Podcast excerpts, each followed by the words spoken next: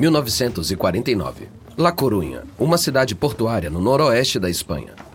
Amâncio Ortega Gaona, de 13 anos, entra em uma pequena mercearia com sua mãe, Josefa. Enquanto caminham pelos corredores, Ortega pega alguns doces, mas sua mãe não deixa. Olha, só podemos arcar com as necessidades, viu? O pai de Ortega é ferroviário e a família de seis mora em uma pequena casa geminada perto das vias do trem. Josefa trabalha como doméstica. Josefa junta alguns itens essenciais em sua cesta: uma garrafa de leite, pão, um pouco de carne de segunda. Enquanto ela coloca itens no balcão, o caixa olha para ela. Não, não posso continuar fazendo fiado. A mãe de Ortega fica perplexa. Por favor, eu vou pagar logo. Assim que meu marido e eu recebermos nossos salários. Você sempre diz isso. Olha, sinto muito. Ou paga agora ou não leva. Josefa remexe a bolsa, conseguindo achar algumas moedas. Isso só dá pro pão. Josefa luta contra as lágrimas, enquanto acena com a cabeça. Pega o pão e guarda na sacola. Ela pega a mão do filho. Desculpa, Amâncio. Levamos mais comida na próxima. Eu prometo. Tá tudo bem, mãe. Ele vê a dor nos olhos da mãe. A vergonha do momento tem um impacto tão forte em Ortega que ele promete sair da pobreza. Ele abandona a escola e consegue um emprego como balconista em uma fabricante de camisas local chamada Gala. Durante sua permanência lá, ele aprende a costurar e percebe que os donos da loja evitam o custo dos distribuidores terceirizados, entregando os pedidos por conta própria. Depois de alguns anos, ele passa a trabalhar com dois de seus irmãos em uma loja de roupa chamada Lamarra. Ortega vê uma oportunidade. Parece que os chefes estão pagando muito caro para abastecer a loja. E se ele produzisse peças originais mais rapidamente e vendesse por um preço menor, mantendo a qualidade? Aos 27 anos, ele começa seu próprio negócio junto com sua noiva, Rosalia Mera. É um pequeno negócio, mas é o início de um império que ficará conhecido como Zara e fará de Ortega uma das pessoas mais ricas do mundo.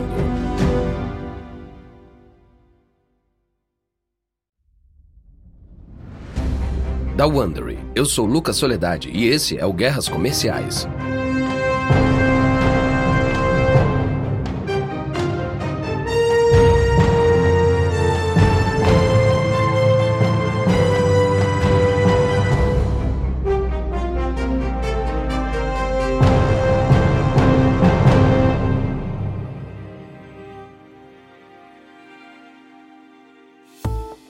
Nosso último episódio, os instintos aguçados da visionária diretora de marca Jane Shepardson levaram a varejista britânica Topshop à glória. Mas ela se afastou após divergências com o novo proprietário da empresa, Philip Green.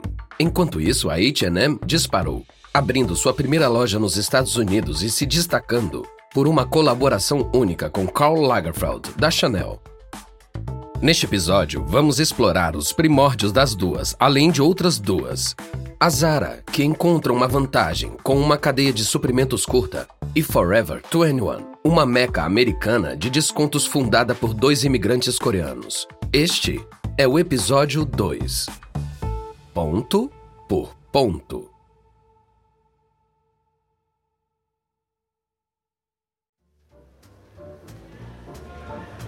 (1964) Sheffield, Inglaterra. Dez anos antes do nascimento da Zara. Em um canto dos fundos do porão da popular loja de departamentos feminina chamada Peter Robinson, há uma seleção de roupas modernas e jovens. Elas se destacam ao lado do visual conservador da loja. A cadeia de lojas de departamentos Peter Robinson é da rica e prestigiosa família Burton, conhecida por sua vasta cadeia de lojas e fábricas de roupa. E agora, um membro da próxima geração de Burtons está tentando deixar sua marca. Raymond Burton, de 46 anos, é o presidente da loja de departamentos. Ele tem um diploma de Cambridge, um MBA de Harvard e serviu na Segunda Guerra Mundial. Essa experiência dá a ele autoconfiança e altas expectativas para si mesmo. Ele precisará disso para realizar seu plano. levar os negócios da família em uma direção nova e mais moderna. Burton está ao lado de uma jovem compradora chamada Diane Wade. Eles olham ansiosos, esperando que os clientes descubram seu novo cantinho de roupas chamativas. O que Raymond apelidou de Top Shop da Peter Robinson. Burton vira para Wade. Tenho um bom pressentimento nisso. Wade é mais cética. Mas ainda não veio nenhum cliente aqui e já passou uma hora, viu? Você vai ver. Só precisamos que os jovens nos encontrem e espalhem as novidades. E vão nos encontrar no porão? Adolescentes não compram aqui, a menos que venham com a mãe. Podemos estar no subsolo agora, mas com seus olhos acho que nossos clientes vão querer mais logo, logo. Wade fez seu nome por ter um talento especial para identificar jovens estilistas talentosos. Tô super empolgada com essa estilista, a Mary Quant. Ela põe as barras altas e usa cores brilhantes e ousadas como escarlate e laranja. E também tenho ideias para mais colaborações. Acho que estamos à frente de nossos concorrentes. Não são muitas lojas que visam compradores tão novos. Temos uma oportunidade real aqui. Enquanto observavam, duas moças se aproximam e começam a olhar as roupas com curiosidade. Wade e Burton mal conseguem esconder a empolgação. Acho que a Top Shop de Peter Robinson está prestes a fazer a sua primeira venda. E será a primeira de muitas. No ano seguinte, a Topshop abre no subsolo da loja principal de Peter Robinson, em Oxford Circles. E em 74, a Topshop sai oficialmente do subsolo e se torna uma loja independente. Em 76, abriu um total de 55 lojas e lucra mais de um milhão de libras. O legado de Burton como fundador da Topshop é seguro, mas, no final das contas, ele não será o homem mais associado à mega marca. Não. Essa honra vai para um líder muito mais ousado, cujas escolhas causarão todos os tipos de estragos. 1975, La Corunha, Espanha. Amâncio Ortega Gaona percorre os corredores de sua pequena empresa têxtil, Confecciones Goa, Ortega agora tem 39 anos, décadas depois daquele momento na mercearia com sua mãe. Ortega agarra o braço de sua esposa Rosalia e a leva para uma sala dos fundos, longe dos olhares indiscretos dos seus funcionários. Rosalia, precisamos conversar. A sala dos fundos está cheia de araras de roupas que eles produzem no local. Roupões de banho e hobbies, mas também camisas, calças e vestidos. Ortega vira para Rosalia. Temos um problemão. Rosalia franze a testa. O que foi? Nosso atacadista cancelou o pedido. Quantas peças? Tudo o que está aqui nessa sala. Enquanto olham ao redor, o coração deles aperta. Existem centenas de peças que já foram produzidas e agora eles não têm como vender todo esse tempo e dinheiro direto pro ralo. Ah, o que vamos fazer? Rosalia se encolhe em uma cadeira próxima. Contávamos com essa venda. Ficaremos no vermelho por meses sem ela. Pode ser o nosso fim. Os dois têm um filho de 7 anos e um de 4 anos para sustentar. O mais novo deles tem paralisia cerebral. Eles também têm uma força de trabalho de 500 funcionários que dependem dos empregos na fábrica. Ortega olha em volta, pensativo. Então, surge uma ideia. Temos que vender. A mercadoria? Mas como? Se o comprador não quer? Talvez não precisemos de um comprador. E se vendermos nós mesmos? Amâncio, não temos uma loja, nem clientes. Somos uma fábrica de roupa. E acho que está na hora de sermos mais do que isso. Por que não ter nossa própria loja? Meu primeiro emprego foi numa loja, eu tinha 14 anos. Abrir uma loja agora será muito caro. E se não funcionar e não pudermos vender essas roupas, nosso negócio inteiro pode falir. Não vai. Pense nas possibilidades. Se eliminarmos o intermediário e formos donos da manufatura, aumentaremos os lucros. Controlamos todo o processo. Não tá vendo? Estamos criando um caminho novo, fazendo uma coisa diferente. Bom, só espero que fazer algo diferente não nos leve à falência. Em um ano, eles abrem uma loja no centro de La Corunha. Agora, eles precisam de um nome. Ele e Rosalia pensam naquilo que gostam mais. Eles pensam no nome Zorba, pelo filme favorito deles, o grande sucesso de 64, Zorba, o Grego, estrelado por Anthony Quinn. Assim que o letreiro estiver pronto, eles podem abrir as portas e começar o próximo capítulo. Mas há um problema. Ortega e sua esposa Rosalia estão do lado de fora de sua nova loja no centro de La Corunha, Espanha. Eles estão a poucos dias da inauguração. Essa loja é o primeiro passo no seu plano de vender roupas inspiradas na moda de alta qualidade, mas a um preço muito mais baixo. No processo, eles esperam democratizar a indústria do vestuário. Rosalia observa da calçada, enquanto seu marido pendura letras que formam Zorba na fachada da loja. Ela grita para ele: Um pouco para a esquerda. Ortega ajusta uma das letras. Melhor assim? Um pouco. Agora, abaixa um pouco o A. Abaixa o A. Nessa hora, um homem se aproxima, franzindo a testa para o novo letreiro. Com licença, essa loja é de vocês? Ortega desce a escada, medindo o homem. Sim, nossa nova loja de roupas. E quem é você? Eu tenho um bar a dois quarteirões daqui. E adivinha como ele chama? O sorriso some do rosto de Ortega. Zorba. O meu bar se chama Zorba. E acho que ter dois Zorbas na cidade vai confundir todo mundo. Não sabíamos que já existia um negócio com o mesmo nome. É, tô vendo. Enfim, espero que pensem melhor. Vocês ainda não abriram, eu tô aqui há anos. Eu odiaria que tivéssemos um problema. Não, com certeza vamos dar um jeito. Espero que sim. O dono do bar se afasta. Ortega e Rosalia se olham, preocupados. Já fizemos os moldes das letras. A gente pode reorganizar e ver outro nome. Os dois olham para as letras Z, O, R, B, A. Bora? Hum, parece muito com Bora Bora. Sabe, poderíamos mudar esse O. Trocamos ele por um A. E colocar Zara. Pelo porto na Croácia, onde passamos nossa lua de mel. Gostei até mais do que Zorba. Parece mais com a gente. E espero que ninguém mais tenha um bar com esse mesmo nome. Os instintos de Ortega sobre o nome de seu negócio estão certos. Ele também está certo sobre o potencial de possuir sua própria fabricação. Isso permite que eles respondam aos gostos dos clientes à velocidade da luz. É um divisor de águas e prepara a empresa para um grande sucesso. Enquanto isso, no Reino Unido, um jovem empresário britânico também está iniciando na indústria da moda. Londres, 1981. Philip Green, um empresário de 29 anos com cabelo escuro e abundante, confiante como um vendedor de carros usados, vai se encontrar com um potencial investidor. Depois de abandonar a escola aos 15 anos, ele logo descobriu sua habilidade para negociação e achou trabalho sendo intermediário entre fornecedores e atacadistas.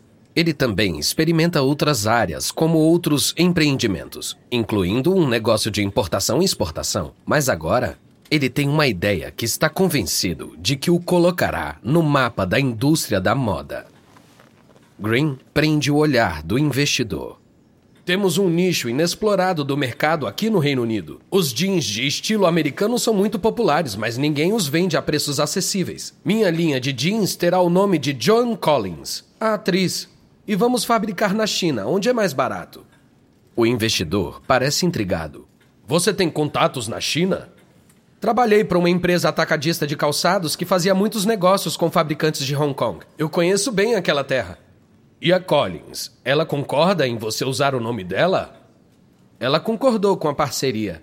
Vamos levar os jeans para as lojas. As garotas britânicas amam Joan Collins. Green não poderia estar mais confiante. Ele encomenda um milhão de jeans escuros Joan Collins Jeans, de fabricantes de Hong Kong. Ele cobra 17 libras cada um. Um preço bem alto para um jeans simples na época, mas ele tem certeza de que vão esgotar. Em seguida, Green realiza uma festa de lançamento no bairro nobre de Londres, Mayfair, em sua loja Bond Street Bandit, onde ele normalmente vende roupas de grife excedentes de temporadas anteriores. Ele e Collins pousam para fotos enquanto cortam um bolo de chocolate em forma de jeans. Mas a ideia é um fracasso total. Na verdade, as garotas britânicas não amam Joan Collins. As clientes jovens e modernas não pensam nela, uma celebridade de meia-idade de outra geração, como alguém que elas queiram imitar. Green é forçado a vender o jeans com prejuízo. Embora tenha um senso aguçado para negócios e negociações, ele está bem por fora do que as clientes jovens consideram legal. Embora demore décadas até que Green compre a Topshop, esses pontos fortes e fracos prenunciam as reviravoltas de sua carreira. Enquanto Green luta para se firmar nos anos 80, Zara, Topshop e a empresa sueca H&M lutam entre si pelo cliente preocupado com o orçamento. Mas é compreensível que essas megamarcas em conflito ignorem um humilde casal nos Estados Unidos que está prestes a entrar no jogo. E eles não estão planejando exatamente jogar conforme as regras.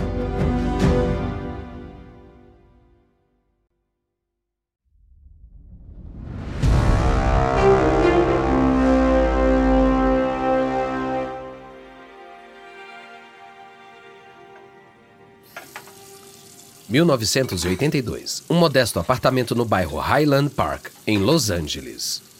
Jin Suk Chang, uma imigrante coreana de 26 anos, arruma a cozinha. Seu marido, Do Won Chang, entra no apartamento. Ele é três anos mais novo que ela, tem bochechas redondas e um sorriso típico. Pela maneira como ele anda, está claro que ele está exausto. Mas não é de reclamar. Do-won se senta à mesa da cozinha enquanto Jin-suk prepara para ele um prato de jantar de sobras. Ele sorri para ela, agradecido. Como foi seu dia? Ah, muito bom. E ocupado. Tive sete clientes hoje. Jin-suk fez curso de cabeleireiro na Coreia do Sul. Ela fez bom uso dessas habilidades em sua nova casa. Aprendi uma coisa interessante no posto de gasolina. Ai, meu amor. Você tem tantos empregos: o posto de gasolina, o café, limpeza de escritório. Não é demais? Isso me preocupa. Você trabalha 19 horas por dia. Por favor, não se preocupe, querida. Bom, falando do que eu aprendi no posto, comecei a perguntar no que trabalham as pessoas que dirigem carros de luxo. E sabe o que todos dizem? Trabalham na indústria de vestuário. Faz sentido. As pessoas amam se vestir bem.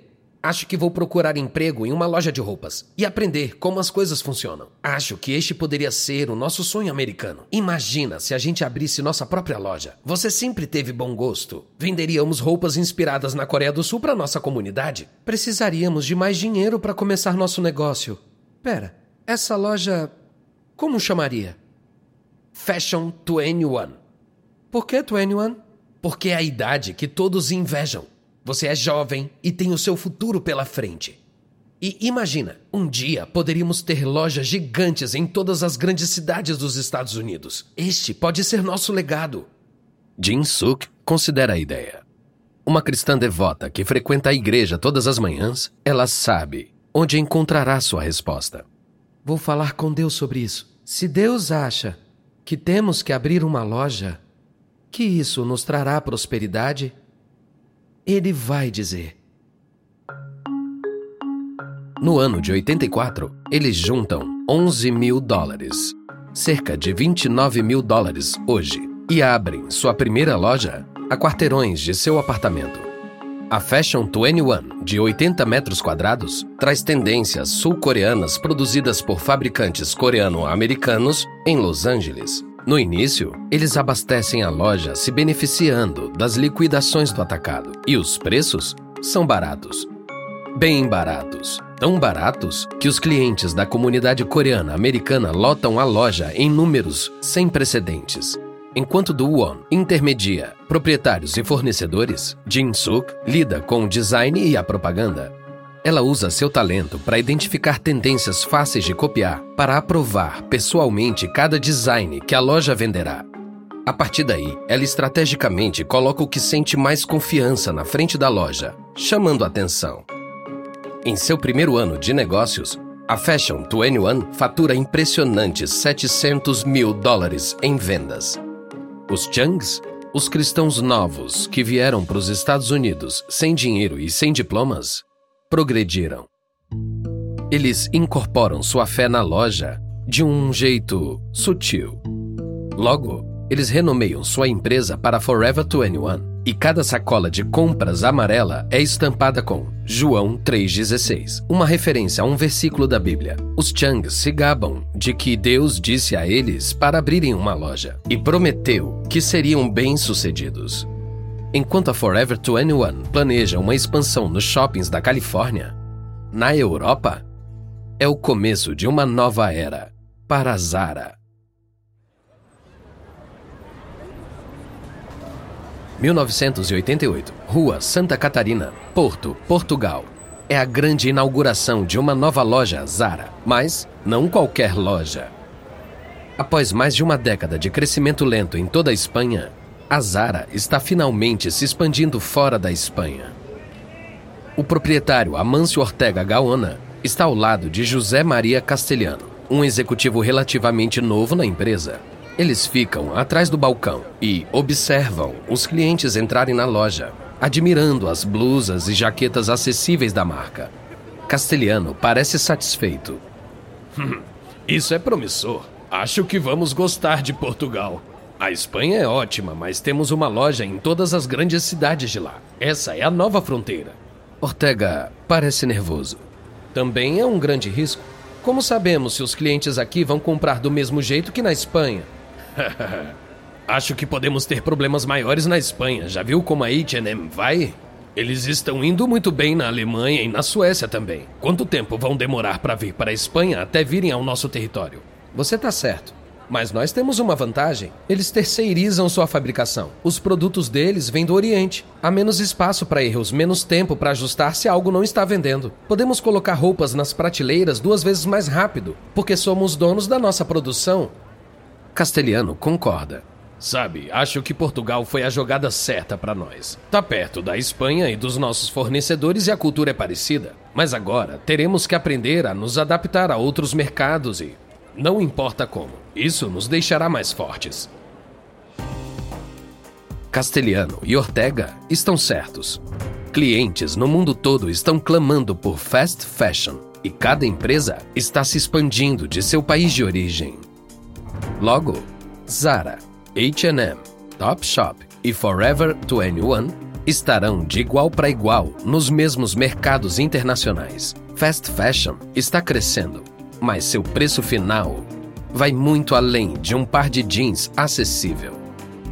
Em nosso próximo episódio, enquanto o mundo afunda em uma crise financeira, H&M e Forever 21 lidam com suas próprias crises. E uma empresa chinesa chamada Shein leva a fast fashion ao espaço sideral.